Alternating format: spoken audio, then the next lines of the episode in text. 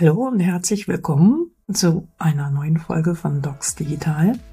Mein Name ist Alexandra Wittmer und ich freue mich, dass du hier reinhörst. In dieser Folge möchte ich dich äh, an meinen Gedanken beteiligen über das, was mir heute passiert ist und ähm, ja, diese vielen Fragezeichen, die ich im Kopf habe. Und zwar ist Folgendes passiert. Ähm, ich saß mit meinen Töchtern beim Frühstück und die bekommen natürlich mal wieder mit, was ich so treibe und dass ich mich natürlich intensiv mit digitalen Gesundheitsanwendungen auseinandersetze, dass ich die Apps auch schon mitentwickelt habe oder die Anwendung. Das haben sie in den letzten Jahren so mitbekommen und ja, wissen so ein bisschen um den Rahmen, um diese Bedingungen. Und ich diskutiere auch immer wieder mit ihnen, wie sie das so sehen, weil die jetzt einer Generation, ich weiß gar nicht, wie die heißt, Generation Alpha oder so, die jetzt kommt, die dann eine ganz andere Perspektive auf diese ganzen Technologien hat. Und dann hat meine 14-jährige Tochter etwas gesagt, was ich sehr spannend fand. Und dann meinte ich zu ihr, bitte, bitte, merkt ihr das? Und dann habe ich mein Telefon geholt und gesagt, jetzt nochmal sagen. Und dann hat sie das, ja, nochmal wiederholt. Und das möchte ich dir jetzt vorspielen. Also eine Diga beziehungsweise die App wirklich interessant werden zu lassen oder den Patienten dazu zu bringen, die zu benutzen, sollte der Arzt vor Ort noch in der Praxis, finde ich, so einen ersten Schritt freischalten. Also der Kunde oder äh, ich sage mal der Kunde, der Patient oder die Patientin bekommt so eine Art eigenen Code und dann gibt vor Ort der Arzt irgendwie seinen Namen ein und dann halt so ein Code wie auf den ganzen Schulwebseiten wie iSurf oder Betamax, wo man lernen kann. Da muss man sich auch immer erst mit so einem speziellen Code für sich selber einloggen. Und dann erklärt der Arzt einem das, weil das ist ein bisschen wie im Flugzeug. Da gibt's immer mittlerweile so Videos für die Sicherheitseinweisung. Und wenn die das nicht machen würden und sagen würden, gucken Sie sich das bitte, bevor Sie fliegen, online auf YouTube oder irgendwas anderem an, da hätte auch ich überhaupt keine Lust zu. Deswegen ist es viel besser, das nochmal live zu machen, weil man dann quasi in dem Moment, oh, wie soll ich das erklären, dann kommt man nicht richtig drum herum, da muss man das halt einmal machen und wenn es einem dann auch erklärt wurde, dann ist es besser, als wenn man sich das alles nochmal selber erklären muss. Ja. Das hat sie nun gesagt. Und dann saß ich da erstmal und dachte, ja, okay, was fange ich denn jetzt damit an? Mein erster Gedanke war, was sollen wir denn noch alles tun? Und ich war ein paar Stunden danach jetzt Advisory Board, wo sehr viele Hausärzte waren, die jetzt schon wieder bei denen Land unter ist. Und wenn ich mir vorstelle, dass die natürlich sehr, sehr viele verschiedene digitale Gesundheitsanwendungen verschreiben sollen, frage ich mich, wie das gehen muss.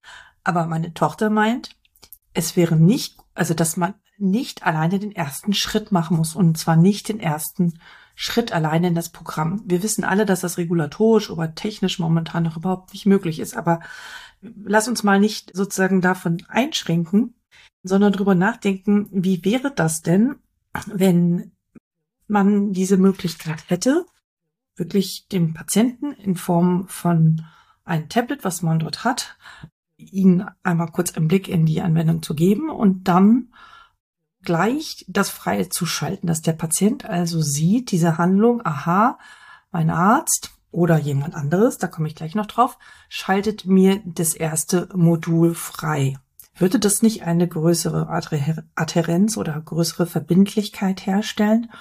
Und ist es wirklich so, dass dieser erste Schritt so schwierig ist?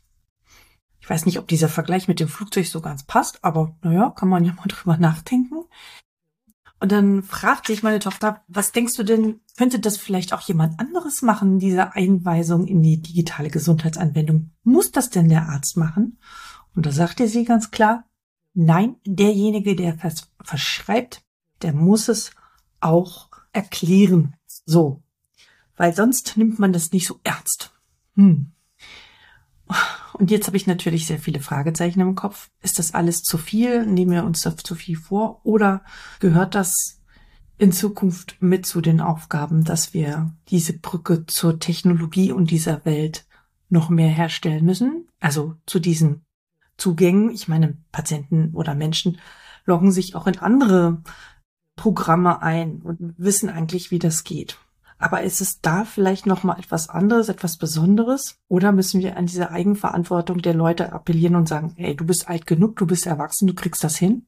Ich glaube, da gibt's keine, ja, nicht die eine Antwort, sondern es hängt mal wieder ganz stark davon ab, um welche Indikation handelt es sich und um welche Zielgruppe an Patienten handelt es sich.